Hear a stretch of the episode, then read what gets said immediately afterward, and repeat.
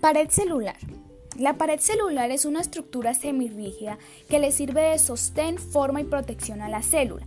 En las bacterias a esta pared se le conoce como petidulucano y se usa para diferenciar a las bacterias gram positivas de las gram negativas por medio de la tinción de gram. Membrana plasmática. Se localiza dentro de la pared celular, actúa como una barrera de permeabilidad selectiva y está compuesta por una bicapa de fosfolípidos.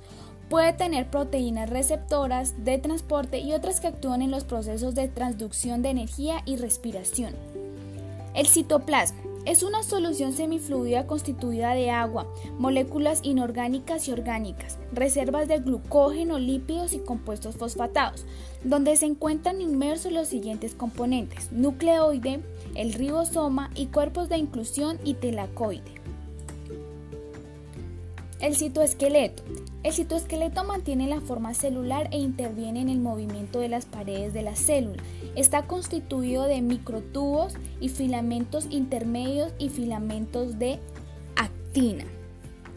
La mitocondria es donde se realiza la respiración celular y se producen las moléculas de ATP.